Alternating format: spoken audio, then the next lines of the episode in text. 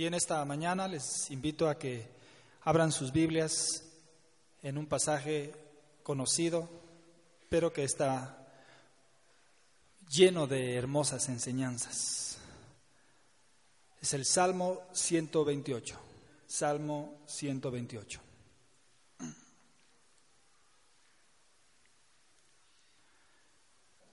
Dice así la palabra de Dios.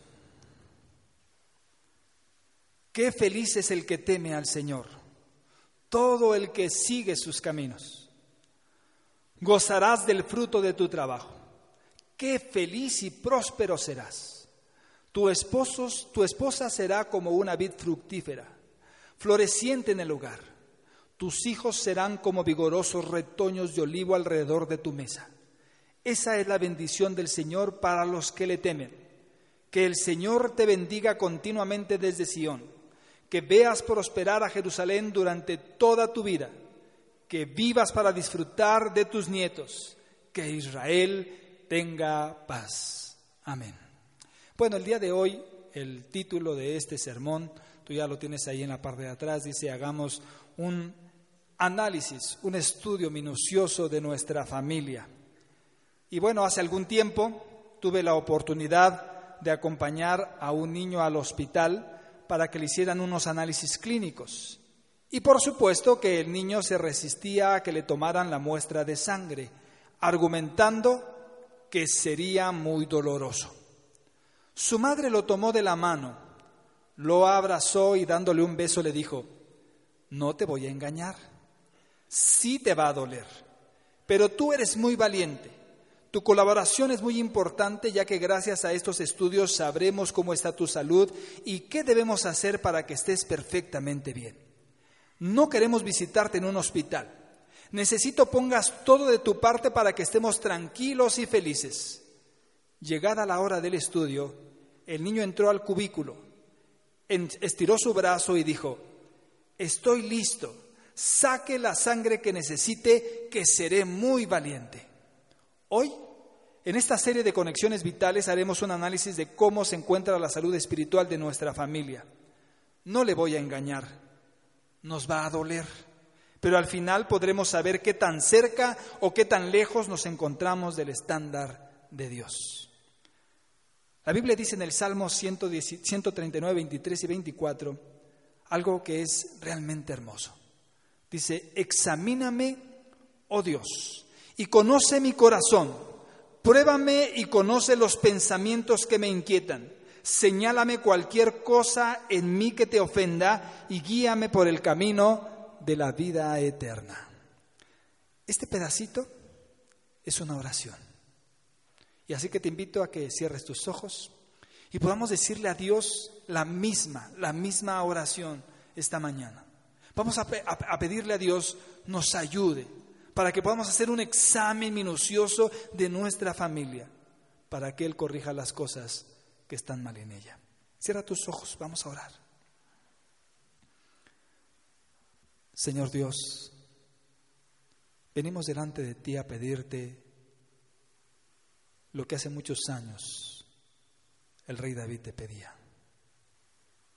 Examíname, examíname, oh Dios Tú que conoces mi corazón, tú que conoces lo más íntimo de mi ser, pruébame.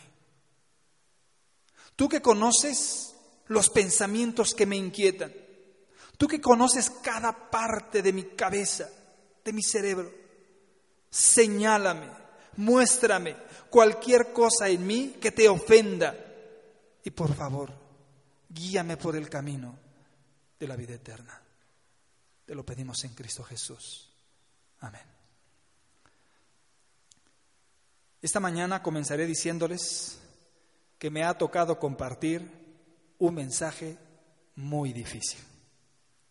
Primero, porque como dijera el apóstol Pablo, de los pecadores, yo soy el primero.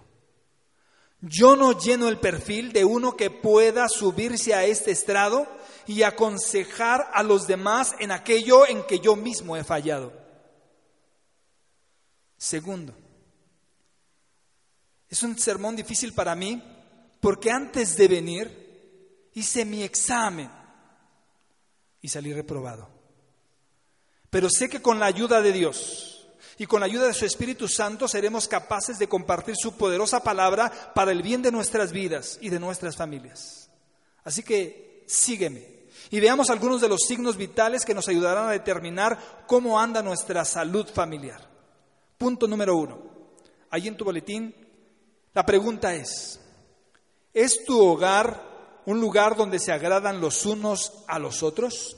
La Biblia dice, cada uno de nosotros agrade a su prójimo para lo que es bueno, con miras a su edificación, porque ni aun Cristo se agradó a sí mismo. Así que, según tengamos oportunidad, hagamos bien a todos. La pregunta esta mañana sería, ¿qué es lo que más le gustaría a tu esposo? esposa, hijo, hija o padres recibir. ¿Qué es lo que más le gustaría a tu esposo recibir? ¿Qué es lo que más le gustaría a tus hijos recibir? ¿Qué es lo que más le gustaría a tus padres recibir? ¿Qué es lo que más le gustaría a usted recibir? Piensa por un momento y pregúntate, ¿qué puedo hacer en verdad para agradar a quien yo amo? El sentido común nos dice que no podemos ni debemos dar a quien amamos todo lo que quiere, porque sería tan malo para él como para nosotros. Sin embargo, no debemos olvidar que el hogar fue diseñado por Dios con ese material divino llamado amor. Y cuando amas en verdad, uno de tus objetivos es agradar en todo a quien es el, a quien es a quien es el objeto de tu amor. El amor de adolescencia y juventud nos recuerda que éramos capaces de hacer hasta lo imposible por agradar al amor de nuestra vida. No teníamos dinero, pero lo gastábamos todo en él o en ella. No éramos dueños de nuestro tiempo, pero buscábamos pasar el mayor tiempo con él o con ella.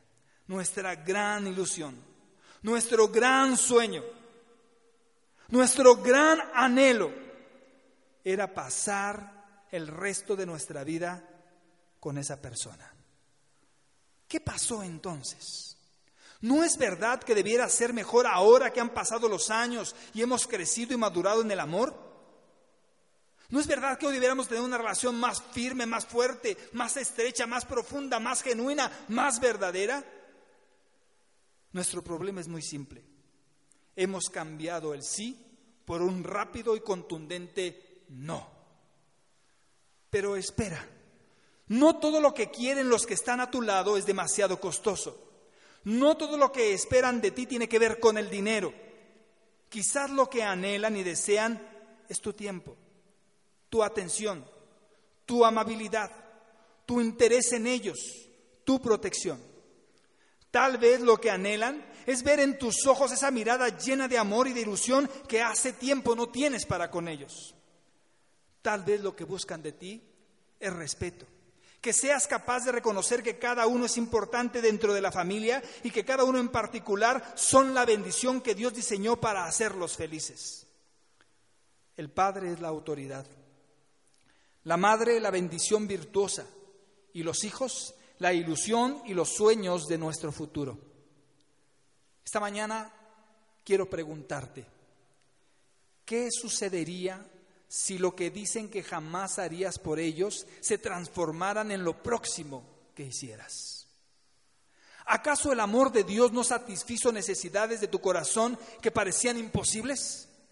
¿Vivías con una carga tan grande de pecado y reproche que pensabas que nunca volverías a ganarte la gracia de Dios? Pero la Biblia dice con su poderosa fuerza, porque ni aun Cristo se agradó a sí mismo ¿Qué sería de nuestras vidas si Dios no hubiera hecho por nosotros lo que hizo en la cruz del Calvario? Estábamos en el suelo, derrotados, no teníamos fuerzas para seguir adelante. Nuestra vida estaba marcada por el pecado y por la maldad. Pero la Biblia dice, mas Dios muestra su amor para con nosotros en que siendo aún pecadores, Cristo murió por nosotros. Jesús derramó su sangre, no por nuestra bondad, sino por nuestra maldad. Murió en una cruz no porque le agradáramos, sino porque Él quería agradarnos. No éramos unos ángeles llenos de virtudes, sino todo lo contrario. hombres y mujeres pecadores que no buscábamos su voluntad sino la nuestra. Y a pesar de esa triste condición y a pesar de esa triste realidad, nos, reveló su voluntad en Cristo Jesús. No le ofreció al mundo su gracia porque la mereciéramos, sino porque a pesar de todo seguíamos siendo el motivo de su amor. Merecíamos el peor de los castigos, pero por su misericordia fuimos arrebatados del mismo infierno y puestos en gloria para alabanza de su nombre.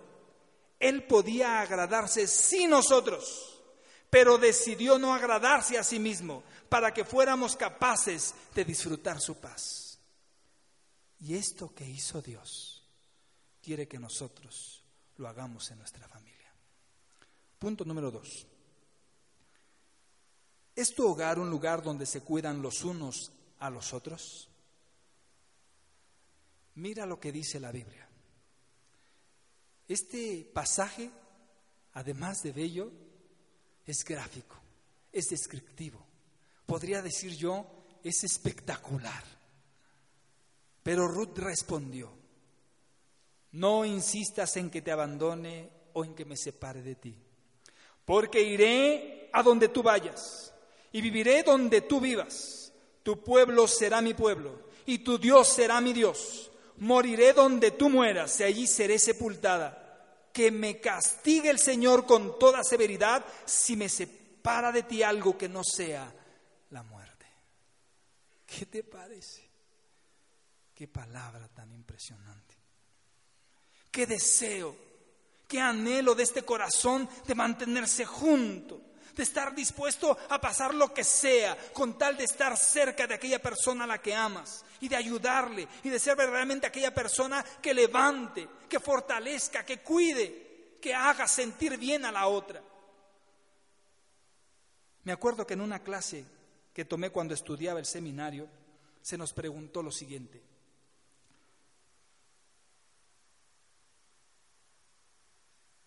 En la vida de unos recién casados, ¿cuándo termina la luna de miel? Y no nos dejaron contestar, porque el profesor casi de inmediato dio la respuesta y dijo, la luna de miel se termina con el primer pleito. En otra ocasión se nos preguntó, ¿a qué se asemeja un matrimonio? Y alguien sin dudar dijo, a un campo de batalla. Yo creo lo mismo, pero diferente. Sí es un campo de batalla, diseñado no para destruirnos, sino para ayudarnos a enfrentar las guerras y luchas cotidianas que como familia tenemos que enfrentar. Si quieres en verdad cuidar a los tuyos, debes reconocer en primer lugar que tú no puedes cambiar a tu esposo, que tú no puedes cambiar a tu esposa, que tú no puedes cambiar a tus hijos, que tú no puedes cambiar a tus padres. No importa cuánto lo desees o cuánto hagas o dejes de hacer, no puedes hacer el papel de Dios y llegar a su corazón para transformarlo en lo que quieres que sea. Muchos de nosotros nos hemos pasado perdiendo el tiempo intentando cambiar a los demás, sin querer aceptar que este trabajo solo puede ser realizado por Dios. Escucha bien, una semilla plantada en el terreno adecuado no necesita que quien la siembra la regañe, se enoje con ella, la manipule o le exige o obligue a llevar fruto.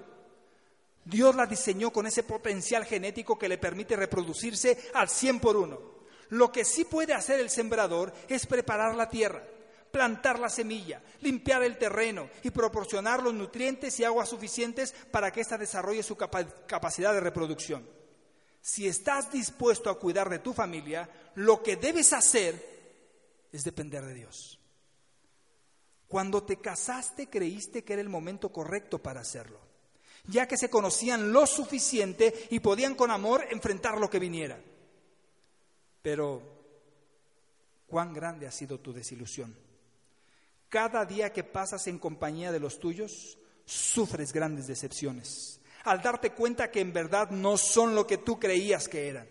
Dios te deja ver con toda claridad los defectos escondidos de tu familia y no lo hace para que los juzgues, ni para que te pases todo el tiempo fastidiándolos con ello, sino para que te pongas de rodillas delante de Dios, dependiendo de su eterno poder y de su inagotable amor. Te pregunto, ¿te han funcionado tus constantes reproches, tus constantes regaños y tus severos juicios para que tu familia recupere la felicidad? La respuesta es una sola. No. Porque estos métodos no cambian el corazón. Acude al único que tiene el poder de cambiar al viejo hombre en un nuevo hombre. Deja que sea Dios quien les quite las ropas inmundas del pecado y los vista con las gloriosas ropas de santidad. Deposita a tu familia en sus manos y no dejes de orar por ellos. Esta es la mejor forma de cuidarnos los unos a los otros. Escucha con atención lo que Dios dice en su palabra. Y no solamente quiero que escuches, sino quiero que veas. Busca este pasaje en el Salmo 139, versos 5 y 6. Por favor, búscalo. Es un pasaje hermoso. Salmo 139, 5 y 6. Fíjate lo que dice. Tu protección me envuelve por completo. Me cubres con la palma de tu mano. Conocimiento tan maravilloso rebasa mi comprensión, tan sublime que no puedo entenderlo. Me voy a ir más despacio. Si nosotros queremos cuidarnos los unos a los otros, lo que necesitamos es depender de Dios. Si nosotros queremos cambiar el corazón de nuestra familia, tenemos que entender que no podemos. Si realmente queremos entender qué es cuidarse los unos a los otros, regresa a este pasaje y pon tu atención en él. Y escucha, tu protección Dios, solamente la tuya, envuelve por completo a mi familia. Solamente tú puedes envolver a mi familia por completo. Luego dice, tú con tu mano, con la palma de tu mano, me cubres. Solamente la palma de tu mano puede cubrir en forma total, absoluta, completa y segura a tu familia. Y luego dice algo más conocimiento tan maravilloso rebasa mi comprensión. No puedo entenderlo, Señor.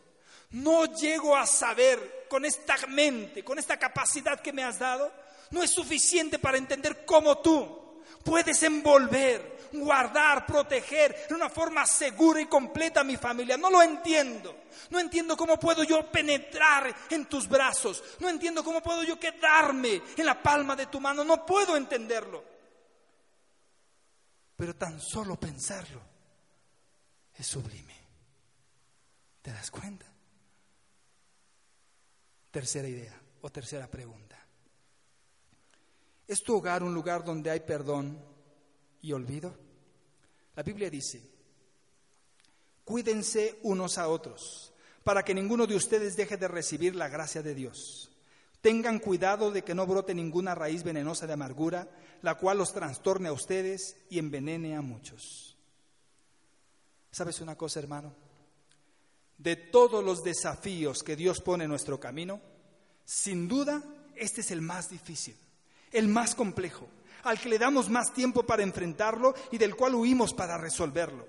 Y cuando ya estamos decididos a enfrentarlo, hay algo en nuestro interior que nos impide salir victoriosos. Es la ira, el enojo, el resentimiento. Ese resentimiento que se ha convertido en una enorme raíz de amargura que nos impide ser verdaderamente libres. Nuestro Señor Jesús nos enseñó en la historia del siervo desagradecido la actitud que por lo general tomamos los seres humanos en cuanto al perdón. Vamos a recordar esta historia. Un hombre que debía una suma considerable de dinero se sorprendió cuando su amo escuchó se sorprendió cuando su amo escuchó su pedido de misericordia y canceló su deuda por completo. Sin embargo, una vez que lo liberaron de esta gran carga, el siervo hizo algo de lo más inesperado. Fue a ver a otro hombre que le debía una suma mucho menor y exigió que se la pagara de inmediato. Cuando el amo se enteró, el acuerdo con el que el esclavo, el acuerdo con el esclavo cambió en forma radical. Y enfurecido el Señor, lo entregó a los verdugos hasta que pagara todo lo que le debía. Un día que había comenzado con alegría y alivio, terminó con pena y desesperanza. Cuando piensas en la falta de perdón, debes imaginar una gran, una gran prisión donde eres torturado. Por un momento, imagínate en una cárcel, donde lo único que ves son celdas. Ahí, ahí ves personas de tu pasado que están encarceladas, personas que te hirieron demasiado, personas que te lastimaron cuando fuiste pequeño. Ves a aquellos amigos que te traicionaron y se comportaron injustamente contigo. También se encuentran ahí, sí, también se encuentra ahí tu esposo, tu esposa, tus hijos, tus padres. Todos están encerrados, todos están atrapados, presos y sin poder salir. Como verás, esta prisión es una habitación de tu propio corazón. Esta prisión oscura, fría y deprimente existe en tu interior todos los días. Sin embargo, no demasiado lejos, Jesús está ahí parado y te ofrece una llave que puede liberar a todos los presos. Pero tu respuesta en inmediato es no, no quiero perdonarlas. Estas personas me hicieron un enorme daño. Sabían lo que hacían y sin embargo lo hicieron. Incluso quien duerme contigo te falló.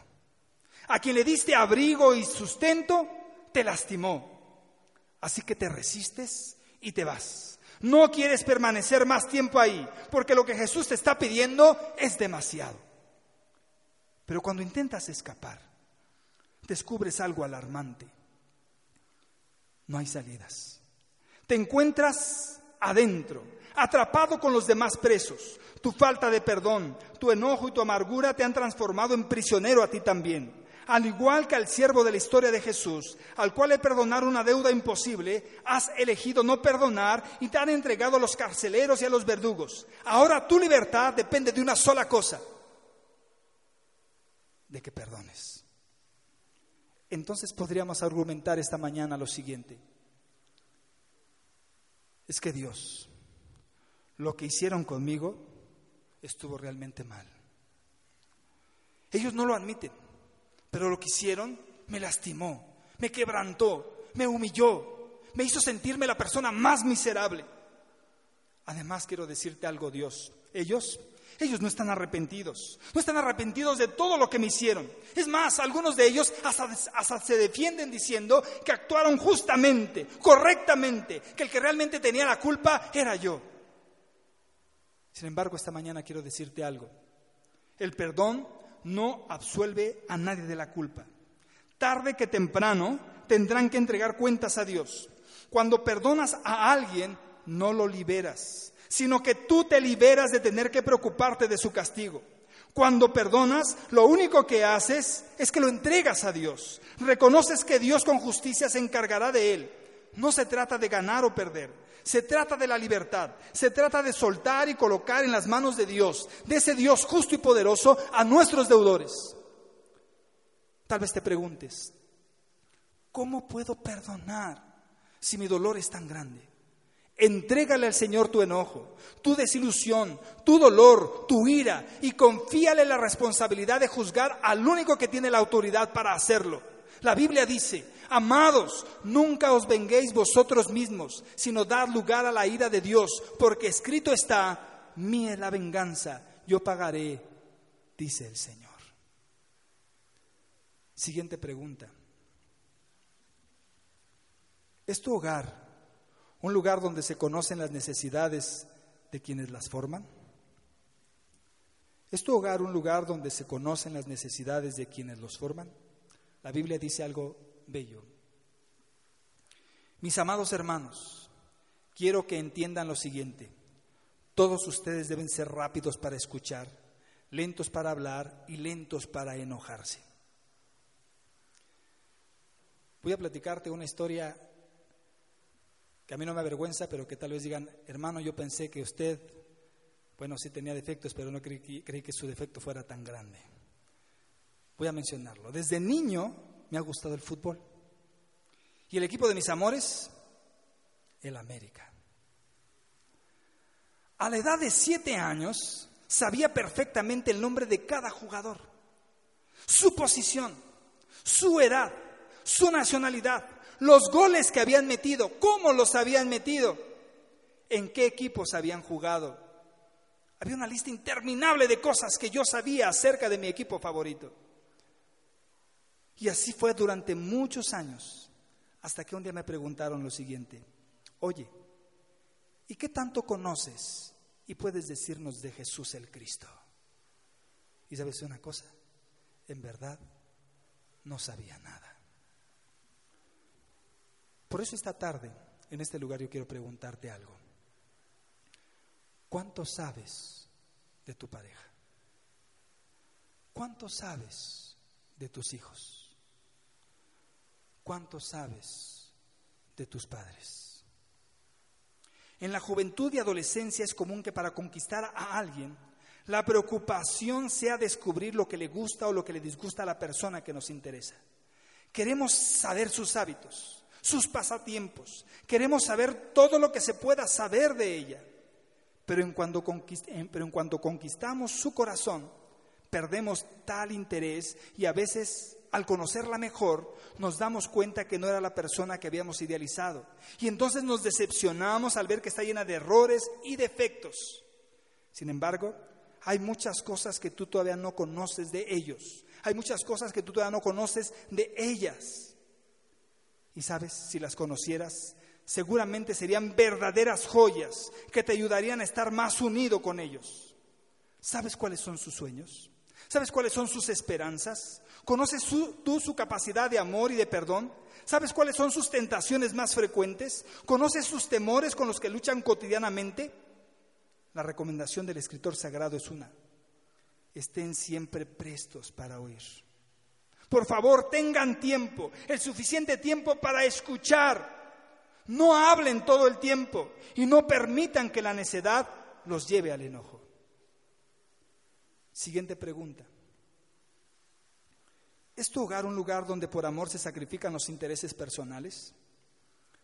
La Biblia dice, no sean egoístas, no traten de impresionar a nadie, sean humildes, es decir, considerando a los demás como mejores que ustedes. No se ocupen solo de su propio interés, sino también procuren los intereses de los demás. La palabra opuesta a perfecto es imperfecta. La palabra opuesta a ilusión es desilusión. La palabra opuesta al amor es egoísmo. Por desgracia, todas las personas desarrollamos esta tendencia desde que nacemos. Los niños son egoístas. Los ancianos, los ancianos también lo son. El esposo que pone por prioridad sus intereses y deseos es egoísta. Cuando una esposa se queja sin parar, es egoísta. Los hijos que suelen decir, yo no pedí venir al mundo, manifiestan en ello su egoísmo.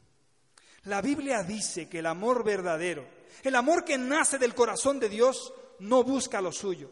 El amor verdadero se satisface en dar antes que en recibir. Si alguien te preguntara esta mañana, ¿por qué amas a tu esposa? ¿Por qué amas a tu esposo? ¿Por qué amas a tus hijos? ¿Cuál sería tu respuesta? Voy a tratar de decir algunas respuestas que he escuchado durante la vida. Algunas de las respuestas que yo mismo he dado cuando me han preguntado esto.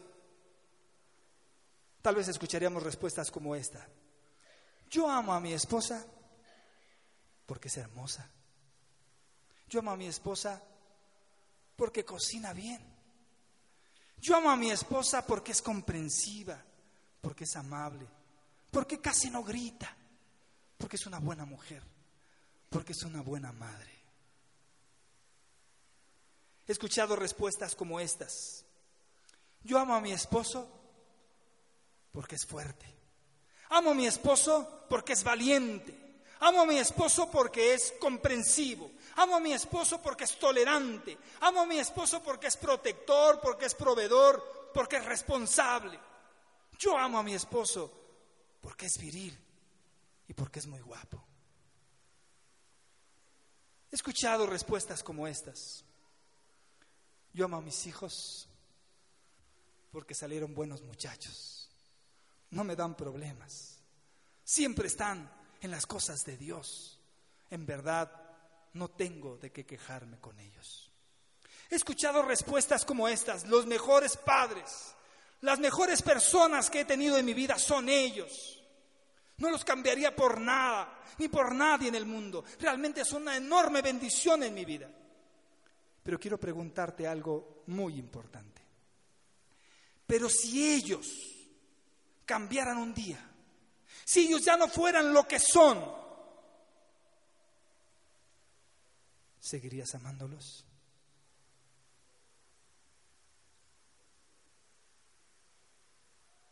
El amor duradero es aquel que entiende desde el principio que está basado en el sacrificio, en el olvidarse de sí mismo para pensar en los demás. Es ir hasta el monte Calvario y dejar sobre la cruz nuestro egoísmo para entender que el sacrificio glorioso de aquel que derramó su preciosa sangre por nosotros nos ha dado ejemplo para que nosotros hagamos lo mismo. El amor de Dios es ese amor ágape que literalmente es traducido por sacrificio, sacrificio del yo para darle vida al tú. El amor que todo lo sufre, todo lo cree, todo lo espera, no nace en el corazón del hombre, nace en el corazón de Dios. Necesitamos que sea el corazón de Dios el que gobierne nuestro corazón. Necesitamos depender de Dios para que Él haga las cosas que nosotros no podemos hacer. Necesitamos que Él haga el milagro que nosotros no podríamos hacer con nuestras propias fuerzas y con nuestra propia inteligencia. Tenemos que permitir que Dios lo haga con su gran amor. Permitir que ese amor poderoso, que ese amor perfecto, que ese amor verdadero penetre, impacte nuestro corazón para que seamos capaces de dejar fluir sobre nuestra vida y sobre la vida de los que nos aman exactamente ese amor, ese amor que lo perdona y lo cambia todo. Siguiente pregunta. ¿Es tu un lugar donde Jesucristo es el Señor absoluto de la familia? Si el Señor no construye la casa, el trabajo de los constructores es una pérdida de tiempo. Si el Señor no protege la ciudad, protegerla con guardias no sirve para nada. En este examen que realizamos para descubrir espiritualmente qué tan saludable está mi familia, la pregunta obligada sería, ¿quién manda en mi casa? ¿Quién lleva los pantalones en tu familia? ¿Quién dice la última palabra? ¿Quién es la máxima autoridad? Si regresamos al texto bíblico con el que iniciamos este estudio, descubriremos una grande e importante verdad. Dios es la única persona en este mundo y fuera de este mundo que hace feliz al hombre. Es Dios y solo Dios quien hace feliz a tu esposo, a tu esposa, a tus hijos y a tus padres. Por generaciones el hombre ha querido jugar el papel de Dios y lo único que ha logrado es sentirse avergonzado, frustrado y derrotado por no lograr ser y hacer feliz a otra persona, aun cuando esta persona sea el amor de tu vida. Así que analicemos con detenimiento lo que Dios nos dice en su palabra. Regresa a ese pasaje de este Salmo 128, porque realmente vas a encontrar una belleza, una profundidad en las palabras de Dios que van a alentar tu corazón para seguir adelante. Escúchalo bien. Comienza diciendo, qué feliz es el que teme al Señor, todo el que sigue sus caminos. Qué feliz. ¿Qué persona puede ser feliz en su familia? ¿Qué persona puede sentirse feliz en la vida? Lo dice la Biblia. El que ama a Dios. El que ama a Dios. Yo quiero ser feliz, ama a Dios. Pero dice algo más. Es feliz aquel que sigue sus caminos. ¿Quién es la persona feliz? La persona que no solamente ama a Dios, sino también ama sus caminos. No solamente ama a Dios, sino ama sus palabras. ¿Tú quieres ser feliz? Ama a Dios ama sus palabras, ama sus caminos. Te pregunto, ¿tu esposa es feliz contigo? ¿Tu esposo es feliz contigo? ¿Tus padres son felices contigo? ¿Tus hijos son felices contigo? ¿Realmente son felices? Quiero decirte algo que dice la Biblia. Tú no puedes hacer feliz a tu esposa. Tú no puedes hacer feliz a tu esposo. Tú no puedes hacer feliz a tus hijos, ni tus hijos pueden hacerte feliz a ti. La única persona que puede ser feliz a un hombre es Dios. Eso lo dice la Biblia. Feliz el que ama a Dios, feliz el que ama sus caminos. Fíjate bien todas las bendiciones que recibes cuando tú amas a Dios y amas sus caminos. Primera bendición, dice ahí, gozarás del fruto de tu trabajo. Qué feliz y próspero serás. Cuando tú amas a Dios y amas sus caminos, tú disfrutas tu trabajo. Tú no te estás quejando todo el día diciendo, es que este trabajo que tengo ya no lo soporto, estoy cansado, estoy fastidiado, no alcanzo, no logro, no puedo, no puedo subir más de nivel, realmente estoy frustrado, estoy acabado. Ay, además es tan poco lo que percibo, es tan poco lo que recibo y mi familia no se da cuenta de todo el esfuerzo que hago día con día. No puede ser, no soy feliz. Pero fíjate lo que dice la Biblia. Cuando tú amas a Dios, cuando tú amas sus caminos, tú disfrutas tu trabajo. ¿Y sabes por qué lo disfrutas? Porque Dios te bendice económicamente. Eso dice la Biblia. No lo digo yo y entonces serás feliz y serás prosperado. Pero dice algo más este hermoso pasaje. Tu esposa será como una vid fructífera, floreciente en el hogar. ¿Sabes qué era una vid para los hebreos? Para los hebreos tener una vid era tener una esperanza. Para los hebreos tener una vid era tener una ilusión. Para los hebreos tener una vid era tener un gran premio era tener la vida, era tener la plenitud, era poder disfrutar abundantemente las cosas que había en la tierra. Para ellos la vida era lo máximo que podía este hombre tratar de obtener en esta tierra. Y la Biblia dice que tu esposa se convierte en tu plenitud, en tu más grande bendición, en el mejor proyecto que Dios ha puesto en tus manos. Dice que esa, esa mujer que está llena llena de virtudes, para que tú puedas disfrutarla plenamente. Pero la pregunta es, ¿por qué no la encuentras? Porque no amas a Dios, porque no amas sus caminos. Hermana, la Biblia dice que una mujer es como una vid floreciente. Dios te ha diseñado para ser una hermosa flor. Dios quiere que cada vez que pases por algún lugar, que siempre que te muevas en dirección a tus hijos o en dirección a tu esposo, tú seas esa flor hermosa, maravillosa, llena de alegría, que llene el corazón de ellos. Dice este pasaje, será una vid floreciente, llena de flores, porque las flores al final se convierten en frutos. Pero ¿por qué mi hermana? Tú no eres esa bendición que tu esposo está esperando? ¿Por qué mi hermana tú no eres la bendición que tus hijos están anhelando? Por una sola razón. Porque no amas a Dios y no amas sus caminos. Pero no termina ahí la historia de este pasaje. Tus hijos serán como vigorosos retoños de olivo alrededor de tu mesa. Qué impresionante. Cuando tú amas a Dios y amas sus caminos, tus hijos no son frágiles. Tus hijos no son endebles. Tus hijos no son fracasados. Tus hijos no son quebrantados con facilidad. Tus hijos no son derrotados ni pisoteados. Aquí dice la Biblia claramente que son retoños fuertes, vigorosos, que son capaces de enfrentar cualquier cosa pero para que tus hijos sean esos retoños vigorosos, esos retoños fuertes, esos retoños que van caminando con toda fortaleza y firmeza para alcanzar la victoria. Necesitas amar a Dios y amar sus caminos. Pero dice este pasaje maravilloso que son sentados a la mesa. ¿Hace cuánto tiempo no se sientan a la mesa todos juntos? Dice la escritura que son como coronas de olivo. Cuando una persona en la antigüedad ganaba alguna carrera, era coronado con, con coronas de laurel o con coronas de olivo. Tus hijos son tus coronas. Tus hijos son tus victorias. Tus hijos son lo que Dios preparó para que tú disfrutes intensamente la vida. Pero para que ellos lleguen a ser esta clase de retoños, necesitamos amar a Dios con todo el corazón, con todas las fuerzas, con toda el alma, con todo nuestro ser. Pero no termina ahí este pasaje. Dice algo más. Que el Señor te bendiga continuamente.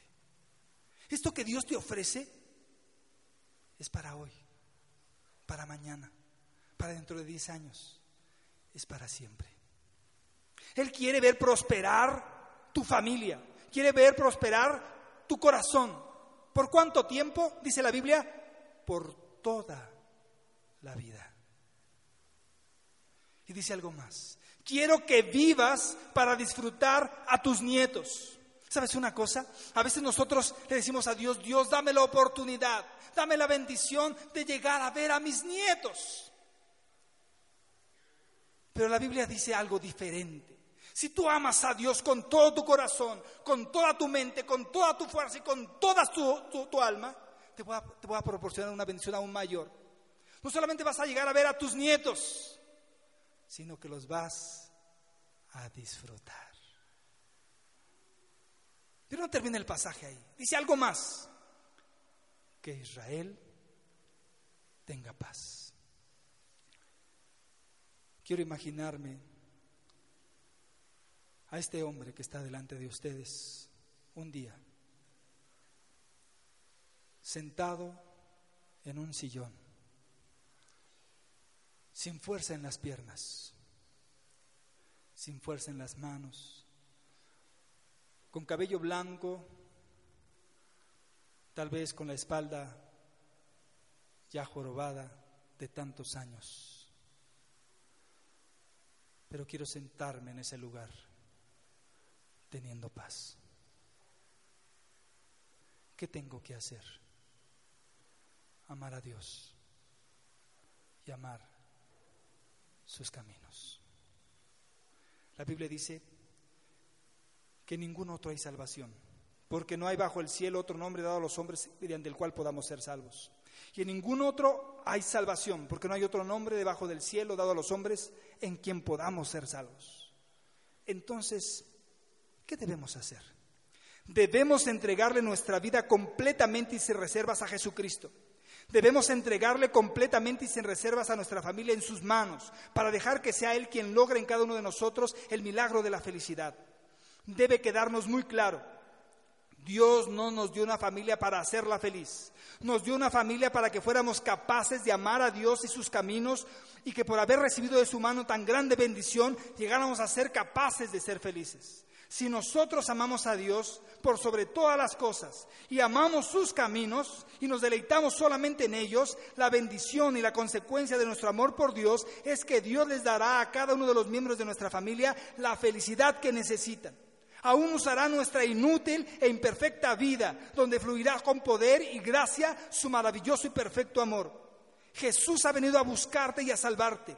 Todas las cosas en las que has fracasado, cada minuto que malgastaste intentando arreglar las cosas a tu manera, todo puede perdonarse y restaurarse al colocar tu vida en las manos del que la dio primero Quizá nunca le has dado a Dios el control de tu vida. Entonces hoy es el día. La Biblia dice, ahora es el tiempo propicio, es hoy el día de tu salvación. Quizá lo hiciste hace años, pero te has alejado mucho de tus raíces espirituales. Entonces la Biblia dice, arrepentíos y convertíos para que vuestros pecados sean borrados, a fin de que tiempos de descanso vengan de la presencia del Señor. La Biblia dice que somos pecadores y que desde nuestro nacimiento ya nos inclinábamos al mal. Nuestras obras son inmundas e injustas y por derecho propio merecemos el infierno en el que vivimos. Pero la Biblia dice también que Jesús apareció para deshacer las obras del diablo y que este Jesús, siendo Dios, no se aferró a hacerlo, sino que se humilló a sí mismo haciéndose obediente hasta la muerte y muerte de cruz. Entendamos de una vez por todas, es en sus heridas que nosotros somos curados. Él invalidó eternamente y para siempre la idea de que no mereces ser amado. Él invalidó la idea de que no vales nada. Dios demostró su amor para con nosotros en que siendo aún pecadores, Cristo murió por nosotros. La salvación es un regalo que para recibirlo y disfrutarlo es necesario que deposites radicalmente tu vida en las manos de Dios y dejes que Él haga de ti una nueva criatura. Confiesa este día con tu boca que Jesús es el Señor de tu vida. Cree con todo tu corazón que ha sido Dios quien lo levantó de entre los muertos para restaurar y salvar tu vida y la de tu familia. Él ve y conoce todos tus defectos, todas tus imperfecciones. Él conoce todo tu pecado y a pesar de esto estuvo dispuesto a amarte aunque no lo merecías. Su amor hizo el mayor de los sacrificios para satisfacer la mayor de tus necesidades. Su amor es lo único que logrará salvar tu vida y la vida de tu familia. Acepta el desafío esta mañana. Acepta el desafío que Dios pone delante de ti y recibe a Cristo como el Señor y el Salvador de tu vida. ¿Quieres que tu familia sea feliz? No depende de ti, depende de Dios. Pero Dios quiere usar tu vida para que colabores en ese precioso deseo, en ese precioso plan eterno que Dios tiene para con los tuyos. Él solamente quiere que le dejes el control de tu corazón. ¿Qué quieres hacer esta mañana con Dios? Porque lo que quieras hacer hoy con Dios repercutirá en forma contundente en tu familia. Vamos a orar.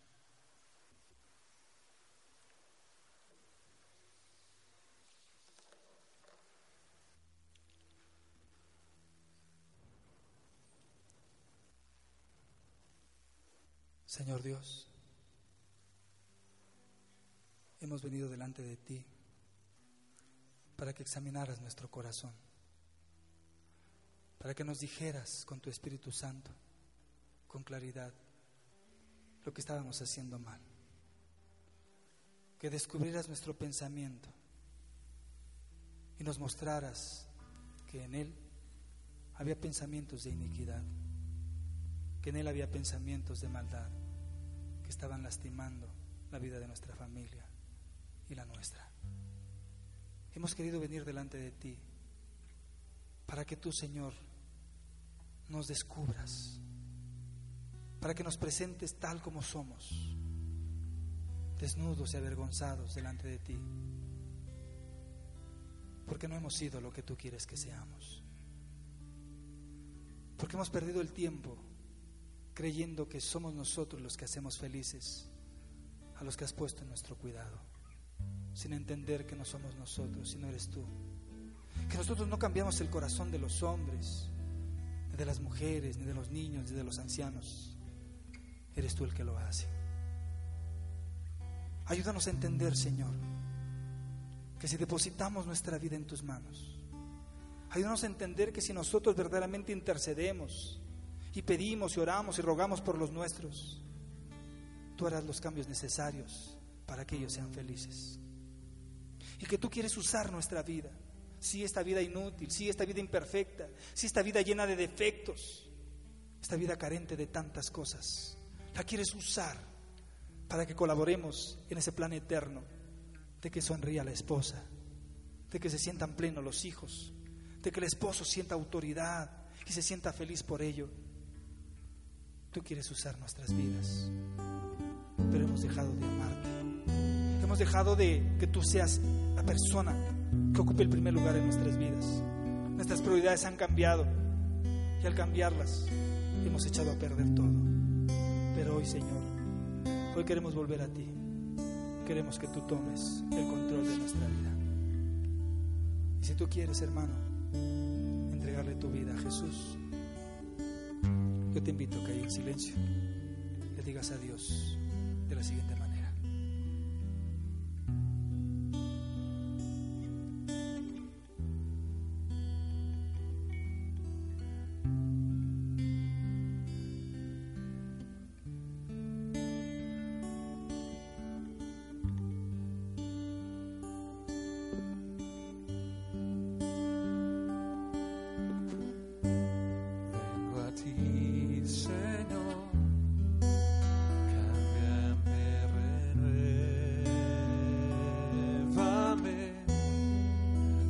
sagrada.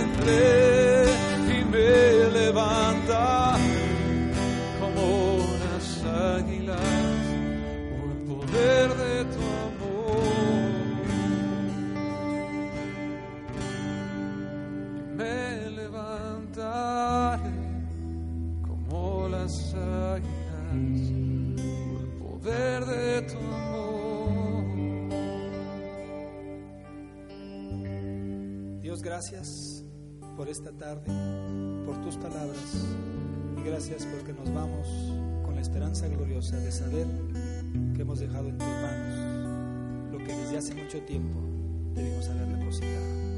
Gracias Dios por escucharnos y gracias porque sabemos que a partir de este momento nuestra vida será completamente otra. Te la damos gracias en Cristo Jesús. Amén. Estamos despedidos, hermanos.